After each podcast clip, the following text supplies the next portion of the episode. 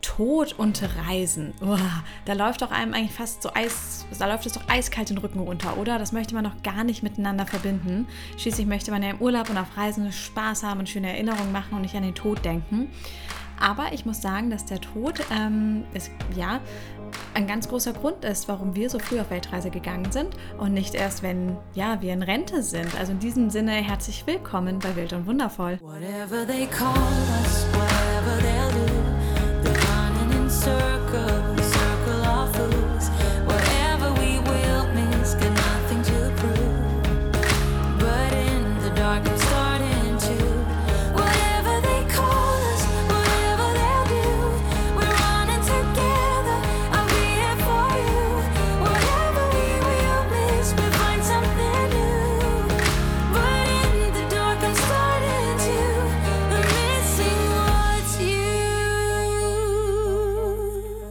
ich euch die Geschichte erzähle, weswegen ähm, ja der Tod so ein großer Grund ist, auch vor allem für mich persönlich, deswegen mache ich den Podcast hier auch alleine und was für eine Geschichte dahinter steckt, warum wir jetzt uns als Familie schon ja so früh auf die Socken gemacht haben durch die Welt, möchte ich noch kurz Danke sagen an unseren Sponsor und zwar mygermany.com. Das ist ein ziemlich cooles Unternehmen, denn egal wo ihr seid, ähm, im Ausland, auf Langzeitreise, auf einem langen Urlaub, nach der Auswanderung, äh, das Unternehmen schickt euch eure deutschen Produkte zu und zwar alle Produkte, die man halt natürlich nicht nach, ins Ausland liefern lassen, liefern lassen kann. Ähm, das sammelt die sogar und dann könnt ihr die euch einfach senden lassen. Also auch viele verschiedene von vielen verschiedenen Unternehmen und die schicken das gebündelt zu euch nach Hause. Und das ist richtig cool und ihr kriegt mit dem Code Weltreise10 sogar 10% auf eure erste Bestellung. So, und jetzt möchte ich aber zum Thema kommen und zwar Tod, Tod und Reisen. Leute, das ist, ähm, ja, die Folge ist wahrscheinlich dann ein bisschen spooky und traurig, aber hoffentlich unterhaltsam und am Ende natürlich auch inspirierend und hoffnungsgebend, sage ich mal. Ähm, genau. So, wir fangen an. Wir fangen an vor vielen, vielen Jahren. Es war einmal. Nein, es war, es ist, es ähm, ich muss, oh wow, ich muss jetzt schon rechnen. Es ist zwölf Jahre her bald 13 Jahre, dass mein Vater gestorben ist. Und ich war noch relativ jung, ähm, gerade mit der Schule fertig. Äh, ich habe gerade den Konstantin kennengelernt gehabt. Wir waren noch nicht zusammen, wir waren noch kein Paar. Ähm, genau, und mein Vater ist plötzlich unerwartet gestorben. Ich muss dazu sagen, er war jetzt nicht die, ähm, ja, die Gesundheit in Person und auch nicht, auch nicht die glücklichste Person in Person, ihr wisst, was ich meine, aber sein Tod war trotzdem unerwartet. Es war jetzt kein Unfall, ähm, genau, aber es ist, ja, ja, es war kein Unfall, es war jetzt nichts Dramatisches passiert, wie Autounfall, Flugzeugabsturz oder sowas. Er ist im Schlaf gestorben ähm, und das hat mich natürlich, ähm, ja, gerade Schule fertig, total geschockt ähm, und das erzähle ich euch auch warum und warum das einfach, dieses ähm, Ereignis dann mich so sehr geprägt hat und sogar den Konstantin so sehr geprägt hat, dass wir wirklich weg, äh, weggegangen sind, dass wir alle alles aufgegeben haben in Deutschland, in Deutschland, was wir uns eigentlich aufgebaut haben. Naja, nicht komplett alles, aber unser tägliches Leben einfach. Ähm, ja, und zwar war das so, dass mein Papa, mein Papa selbst hatte immer ganz viele Träume und auch ganz viele Reiseträume. Ähm, der war mir in vielerlei Hinsicht sehr, sehr, sehr ähnlich. Es gibt so einen Teil, da ist mir meine Mama sehr ähnlich und so einen anderen Teil, da bin ich meinem Papa sehr ähnlich. Und das ähm, waren halt zum Beispiel Reiseträume und Süßigkeiten essen und so. Also mein Papa und ich haben ja uns immer oft ja, irgendeinen Schmarrn, das ist so sagt man in Bayern, irgend so einen Schmarrn gekauft und mein Papa war kein Bayer ähm, und haben dann oft zum Frühstück schon Schokolade mit Nüssen gegessen, haben nicht im Wohnzimmer oder wir sind äh, an unsere äh, Schnuckel-Schublade ähm, gegangen. Er hat das immer Schnuckeln genannt, nicht Naschen, sondern Schnuckeln. Ähm, genau. Ach, ich bin gerade überrascht, dass ich das jetzt so locker flockig erzählen kann, weil vor 10, 11 Jahren wäre das nicht so leicht gewesen. Da hätte ich das nicht erzählen können, ohne dass mir irgendwie äh, Tränen in die Augen kommen oder ich mich sehr unwohl fühle. Ähm, ja. Ja, auf jeden Fall ähm, war mir mein Vater in der Hinsicht halt einfach sehr ähnlich und er hat aber viele seiner Träume nie ausgelebt, vor allem die Reiseträume nicht. Man, ja, er war einfach eine andere Generation er ist auch anders groß geworden. Er, ähm, das heißt auch nicht, dass er gar keine Träume ausgelebt hat. Er hat sich mit meiner Mama zusammen, sie haben ein Haus gebaut, sie haben die Kinder bekommen, sie haben natürlich auch ein, zwei Reisen gemacht, aber im Fokus stand, glaube ich, mehr dieses, ähm, ja, man muss, man muss den Kindern eine Sicherheit bieten, ein gutes Leben bieten und ähm, man ist noch ein paar Kon, Kon Konventionen, sage ich das richtig? Ihr wisst, was ich meine, sage ich mal, gesellschaftliche Normen mehr angepasst, als es vielleicht heute so gang und gäbe und muss ist. Ähm, genau. Ja, und dadurch sind da viele Träume halt einfach auch weggefallen. Und auch durch meine Geburt. Ich bin der, ich bin der, der Nachzügler. Mein Bruder ist mehrere Jahre älter als ich. Sie wollten eigentlich, als mein Bruder größer war, anfangen, wieder jetzt endlich zu reisen. Und da war meine Mama schwanger. Und ähm, ja, so sehr mein Papa mich geliebt hat, das war, das war dann auch so ein Punkt, so, oh, jetzt wieder mehrere Jahre nicht mehr reisen. Ähm, ja, das, das tat ihm nicht gut. Und ähm, damals hatten sie aber auch keine Möglichkeit oder hätten die Möglichkeit vielleicht auch so gar nicht gesehen, weil es so unorthodox gewesen wäre, dass sie einfach komplett ausbrechen, viele Sachen aufgeben, was Konstantin und ich dann ja gemacht haben. Ähm, auf jeden Fall, ja, ja. Und das war krass. Und auf jeden Fall, bis ich dann aber zu dieser Erkenntnis kam, meine Erkenntnis war nämlich daraus, dass, ähm, ja, dass das Leben ist kurz. Klar, dein Papa stirbt, man, ja, und zwar mit 58, da, da geht eigentlich noch viel, oder sollte noch viel gehen mit so einem Alter. Und auf einmal bist du nicht mehr da und er konnte halt viele Sachen nicht machen und viele Sachen, die er ähm, einfach machen wollte, wenn er in Rente ist. Er war dann zwar schon in Rente, aber ja, aber irgendwie hat das nie gemacht und dann war es gab halt immer Gründe, weswegen man Sachen nicht gemacht hat, hat und deswegen war halt für mich irgendwie ganz äh, ganz klar, nee, ich möchte das nicht machen. Wenn ich jetzt so ganz, ganz große Träume habe, ich bin auch so ein Kandidat, der dann, wenn er die jetzt nicht auslebt und immer wieder zurückstellt, zurückstellt, zurückstellt, zurückstellt, ähm, aus Gründen, die, ja, die, ja, die jetzt nicht, sage ich mal, lebenswichtig sind, ja, dann werde ich vielleicht genauso unglücklich oder auch krank und vielleicht sterbe ich dann, ohne dass ich es jemals getan habe. Das ist doch blöd, weil es gibt nur jetzt. Es gibt kein Gestern, es gibt kein Morgen. An und für sich gibt es nur jetzt. Ähm, insofern haben wir dann nach den ersten Jahren der krassen Trauer auch wirklich aktiv angefangen, diese Weltreisepläne umzusetzen, weil diese Weltreise halt immer das ganz große Ziel war, irgendwann mal auf Weltreise gehen. Konstantino und ich, wir sind schon immer gerne gereist, wir waren immer fasziniert davon. Wir haben uns immer die Reimanns, die Auswanderer, die Reimanns angeschaut, ähm, die jetzt ja auf Hawaii sind. Das ist ja auch ein ganz großes Ziel von uns und ähm, es war dann irgendwie klar, dass wir das auch machen wollen. Es war einfach wichtig. Und ähm, wir wollten nach und nach dann einfach gucken, wie das für uns möglich ist. Und das haben wir gemacht. Warum das so lange gedauert hat, das ist jetzt der Tod ist schon fast 13 Jahre her von meinem Papa und warum es wirklich so lange gedauert hat, bis wir wirklich losgezogen sind, ist eigentlich eine ganz spannende Geschichte. Und zwar, das musste ich nämlich echt erstmal lernen. Ich habe mir ganz lange indirekt Vorwürfe gemacht, warum mein Papa tot ist.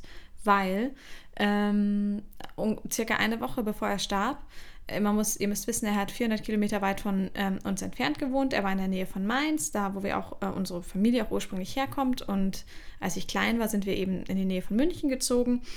Und da war ich auch zusammen mit meiner Mama. Die waren schon mehrere Jahre geschieden, mein Papa und meine Mama. Und ähm, ich, ja, und ich hatte einen Traum. Ich habe, während ich mein Abi gemacht habe, alleine in der WG gewohnt in Ingolstadt.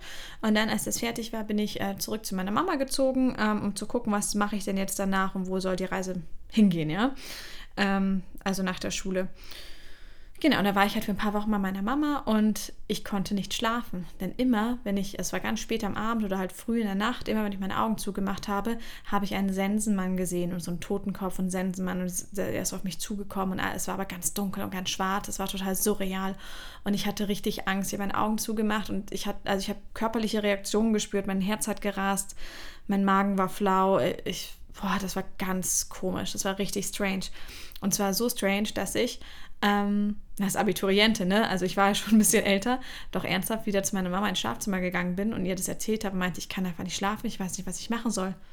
Ich hätte mich wahrscheinlich am liebsten zu ihr gelegt, aber da war ihr damaliger Freund auch da. Ähm, das wäre dann ja ein bisschen zu too much gewesen. Auf jeden Fall war das richtig spooky und das, daran musste ich auch Tage danach noch denken. Und dann ähm, eben eine Woche später äh, sitze ich im Fernsehstudio, weil ich da gerade ein Praktikum gemacht habe, wo ich auch den Konstantin kennengelernt habe. Ich sitze im Fernsehstudio bei Pro7.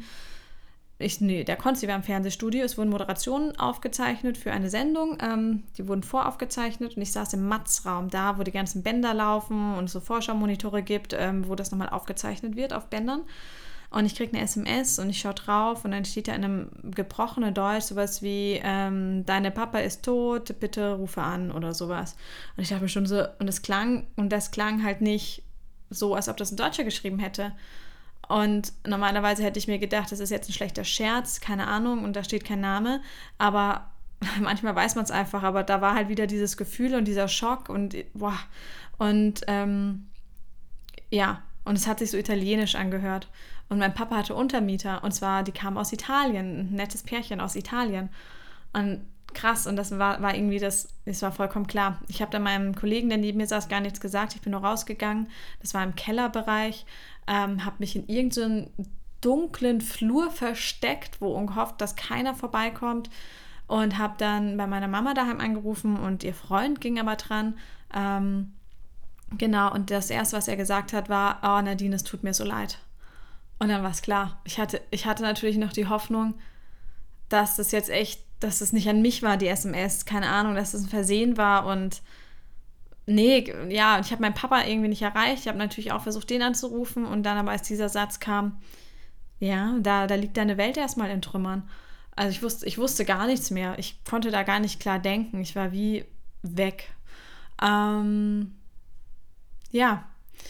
Äh, wow, ich weiß gar nicht, was ich sagen soll. Was wollte ich denn sagen? Ah, genau. Ja, es war eine krass. Es war einfach krass, dieser Moment. Ähm, auf jeden Fall habe ich dann angefangen, äh, mir Vorwürfe zu machen. Irgendwann kam nämlich natürlich in meinen Kopf rein. Also ich bin sehr schnell, ich bin, ich, ich habe nicht tagelang so extrem durchgeweint. Ich habe natürlich auch viel geweint, aber ich war halt einfach sehr, sehr, sehr schnell in dem Notfallmodus drin. Ähm, weil dadurch, dass meine Eltern halt einfach geschieden waren, mussten mein Bruder und ich ähm, halt alles regeln, auch gesetzlich regeln. Wir haben zwar viel Hilfe von unserer Mutter bekommen, aber grundsätzlich waren wir die, die alle Leute angerufen haben und allen Verwandten und Bekannten und Freunden erzählt haben, dass der Papa tot ist. Und ähm, ich weiß auch, dass dass ich das dann hauptsächlich gemacht habe, weil ich das machen konnte, ohne dass ich dabei angefangen habe zu weinen. Ähm, ja, aber wie gesagt, dadurch war ich halt in so einem Notfallmodus und es war auch sehr schwer für mich, da wieder herauszukommen. Ich glaube, das war ein Schutz, damit ich dadurch die erste Zeit durch Haus ausräumen und Beerdigung organisieren und so halt irgendwie durchkomme. Ähm, ja, das war schwierig. Es war sehr schwierig. Und irgendwann kam aber dann, und ob ich auch geschützt habe vor diesem Gedanken, bin ich eigentlich schuld, weil ich habe ganz oft, das kam dann äh, in der Therapie raus, ich habe danach für so circa sechs Monate, so das waren zehn oder zwanzig Sitzungen, eine Trauerbewältigungstherapie in München gemacht. Ähm, ja, weil, weil ich irgendwie wie depressiv war, weil ich mich nicht konzentrieren konnte, weil äh, mir ging es einfach ganz schlecht und irgendwie, ähm, ich habe irgendwo noch mehr Halt gebraucht, als ich in dem Moment von Freunden und Familie ähm, mir, mir holen konnte. Nicht, dass die es mir nicht gegeben hätten, aber irgendwie habe ich da was von außen gebraucht. Ähm, und da kam halt eben heraus, dass ich mir, dass ich mir Vorwürfe gemacht habe. Ähm, dass er tot ist, weil ich hatte ja diesen Traum. Ich hatte ja diesen krassen Traum, den so ich nie hatte, wie sozusagen eine Vorahnung. Also ich habe sozusagen eine Vorahnung geschickt bekommen. Das hört sich spooky an, ne? Aber das war richtig krass, auch dieser Traum. Ich habe wie eine Vorahnung geschickt bekommen, da passiert jetzt was. Und ich hatte mir nämlich nach diesem Traum auch Sorgen um meinen Papa gemacht. Habe mir gedacht, eigentlich müsste ich hinfahren, aber es geht ja nicht. Ich arbeite ja gerade im Fernsehstudio, aber ich wusste natürlich auch nicht genau, was dieser Traum bedeutet. Ich meine, stellt euch mal vor, ihr habt einen Albtraum und ähm, ja, dann macht man ja natürlich nicht sofort was. Man denkt sich ja nicht sofort, ah, okay, das ist ein Zeichen, jetzt habe ich vom Autounfall geträumt, deswegen werde ich jetzt der Person sagen, dass sie unbedingt in die Werkstatt muss, um, keine Ahnung, ihre Bremsen checken zu lassen. Ähm, ja, okay, wenn es so spezifisch ist, vielleicht schon. Also falls das passiert, überlegt es euch. Aber ähm, ich hatte das natürlich nicht gemacht und deswegen habe ich mir gedacht, fuck, ich, ich kriege diese Nachricht, irgendjemand ist so schlau und so dumm zugleich, dass er mir diese Nachricht schickt und ich voll Trottel mache natürlich nichts. Vielleicht hätte ich es verhindern können, vielleicht hätte ich zu ihm fahren können und ähm, das hätte ihn so gefreut, dass er länger gelebt hätte. Oder dann, keine Ahnung, ich weiß es ja nicht, weil, weil es gab ja nicht, noch nicht so wirklich was zu verhindern. Ne? Er ist ja, es war ja natürlicher Tod. Es war kein Selbstmord, es war kein Unfall. Es, ja, ich weiß es nicht. Auf jeden Fall ähm, habe ich mir das halt ganz lange gedacht und ähm, ganz lange vorgeworfen ja, und da war natürlich, natürlich auch immer der Wunsch dabei, so was hätte man machen, also dieses Denken, was hätte man denn machen können, dass das so nicht passiert wäre, weil da merkt man dann erstmal, wenn, wenn die so eine wichtige Person weg ist, merkt man halt einfach, es klingt so klischeehaft, aber da merkt man halt, was man hatte an der Person. Und besonders wenn man jung ist und ein Elternteil stirbt, ähm, fehlt auf einmal so viel von Selbstwert oder Selbstidentität, was man gar nicht weiß, wie sehr das doch abhängig ist von, von so einer Person, von so einer Bezugsperson. Und das war dann hart und damit habe ich ein paar Jahre lang zu kämpfen gehabt. Das äh, kam in Wellen, es kam und es ging und ähm, erst dadurch mit, mit der Hochzeit und dass dann auch, dass ich dann schwanger wurde ein paar Jahre später und die Noah kam, ähm, erst da habe ich das so verarbeitet, dass ich das wirklich heilend, heilend empfunden habe und dass ich auch verstanden habe, okay, das, das war sein Weg. Ich habe wirklich akzeptiert, dass das jetzt sein Weg ist, war auch mit seiner Entscheidung. Wir irgendwie, ähm, auch wenn wir das natürlich nicht bewusst machen oder nicht bewusst ist, ich bin der festen Überzeugung, wir treffen schon alle auch mit die Entscheidung, wann, wie und wo wir sterben, auch wenn es bei manchen Geschichten so brutal sich anhört und solche Schicksale dabei zerstört werden. Ähm, es wird alles seinen Grund haben. Und man sieht vielleicht nicht immer den Grund oder man sieht nicht immer den guten, den positiven Grund. Ich weiß es nicht. Auf jeden Fall habe ich mir gedacht, nein, also ähm, ich möchte es jetzt auch gar nicht zu sehr nur als Verlust sehen, sondern ich möchte aus dem Tod auch was Schönes machen. Ähm, deswegen sagen wir immer, dieses Abschiedsgeschenk von meinem Papa war jetzt nach der ganzen Trauerarbeit, was echt Jahre gedauert hat, auch einfach dieser Mut, dieser Mut zu sagen, boah, was haben wir denn zu verlieren?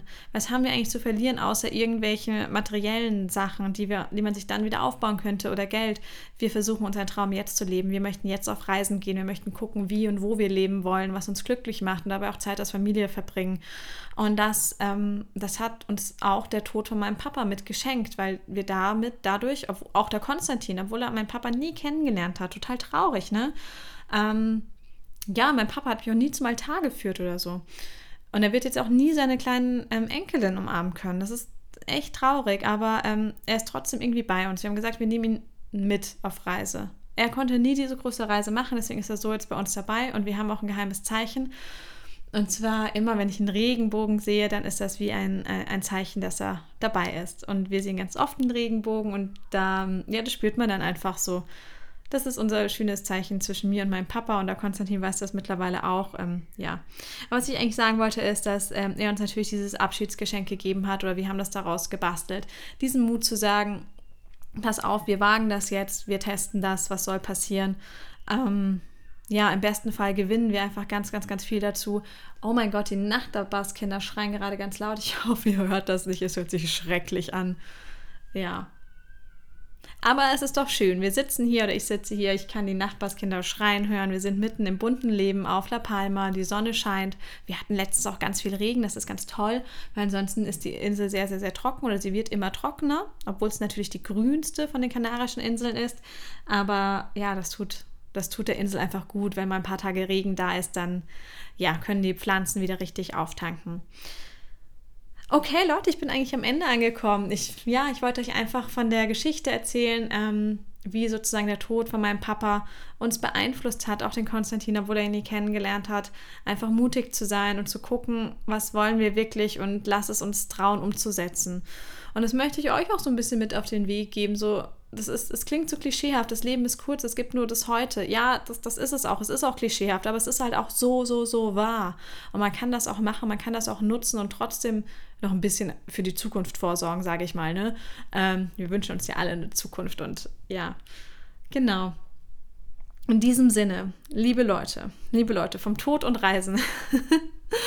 ja, ich hoffe, ähm, dass wir oder dass ihr auch, vielleicht habt ihr das auch, ist bei euch mal ein nahe, nahestehender Mensch irgendwie gestorben. Und ja, lasst es uns gerne wissen. Kommt auf YouTube, kommt auf Instagram, da könnt ihr kommentieren und uns schreiben.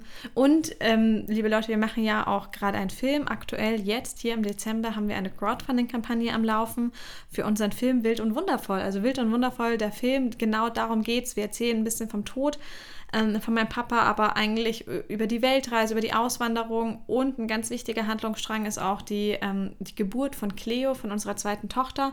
Und alles steht unter dem Deckmantel Freiheit.